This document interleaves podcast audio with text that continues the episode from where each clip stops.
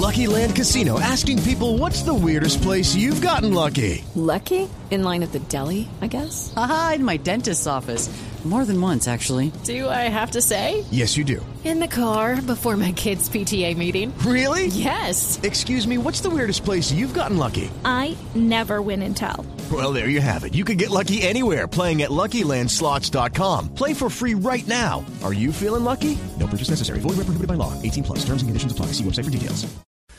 ¿Está relajado hoy? ¿Con qué quiere que empecemos? ¿Con los dolorosos o los gozosos? Estoy un poquito estresado. Empecemos con los dolorosos. Bueno. Echémosle sal a la herida, Javier. Los do- América no pudo con Tigres y sigue penando en la zona de descenso tras el empate sin goles en techo. El equipo del Polilla da Silva, recordemos que es octavo en la Liga Águila, pero en el descenso es penúltimo y por lo tanto descendería directamente al término del todos contra todos si no logra remontar a Jaguares y Tuluá que están dos puntos por arriba.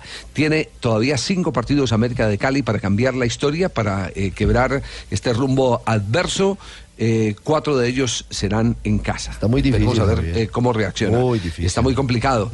Pero, pero eh, para toda la sal que se le ha metido también a la herida y, y- y los malos vientos sobre mm, versiones eh, de mm, amaños eh, de partidos y demás, atención que, y esto lo anticipa en primicia mañana Blue, atención que hay cumbre de equipos comprometidos con el descenso. Fueron citados América, Jaguares, Tuluá, Bucaramanga y Tigres hoy en la Di Mayor con la presencia del presidente de la Federación Colombiana de Fútbol, presidente de la Di Mayor, Tribunal de Penas y, y presidente del Tribunal Arbitral. Se les pedirán a los directivos que de frente de frente si hay quejas y pruebas sobre deshonestidad de árbitros y comportamientos sospechosos de directivos, es decir, de sus colegas, en afán por no descender, que lo digan que lo digan, pero que no especulen y no enrarezcan el ambiente del campeonato. Javier, Así es una que gran eh, será un, un cara a cara bien, claro, La será un cara a cara.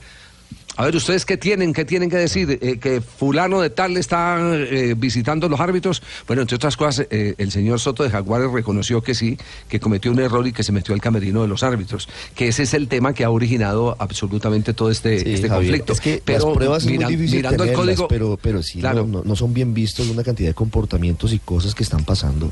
Por supuesto. Eh, eh, entre otras cosas, el código no, no, no dice absolutamente nada, solo creo que es una multa.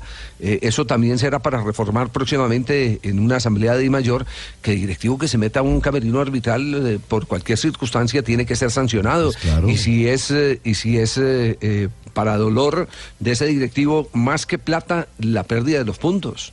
Porque es que un directivo no tiene que ser. hacer absolutamente nada en un vestuario de árbitros. Puede ser, Javier. Así es de. Mire, y anoche el Polilla da Silva, el técnico del América, decía algo que también ojalá traten hoy en esta reunión que usted está contándoles en primicia a los oyentes de Blue Radio, los equipos comprometidos en el descenso.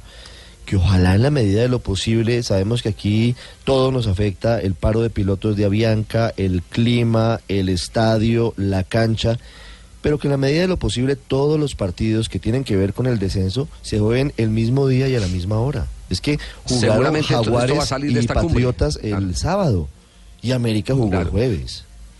Seguramente eh, de esta cumbre va a salir eh, todo eso eh, y esperemos que sea para bien, para transparencia del torneo colombiano en este momento de, de- Sí. de, No, angustia para, para algunos.